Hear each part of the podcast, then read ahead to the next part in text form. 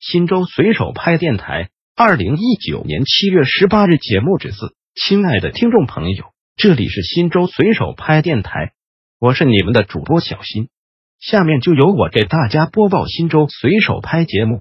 您也可以关注新州随手拍微信公众号 pp 零三四零零零，或者进入新州随手拍官网三 w 点零三四零零零点 gov 点 cn 反映问题，互动交流。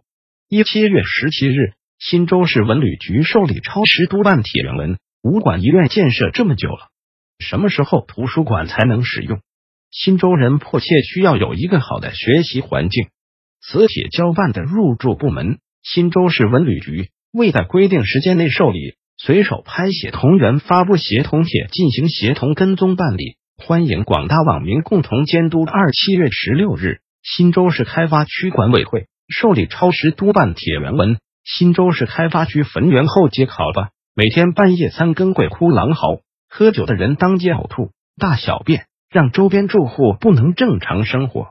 磁铁交办的入驻部门新州市开发区管委会未能在规定时间内受理随手拍协同员发布协同帖进行协同跟踪办理，欢迎广大网民共同监督。新州随手拍电台本条节目已播送完毕。感谢您的收听，再见。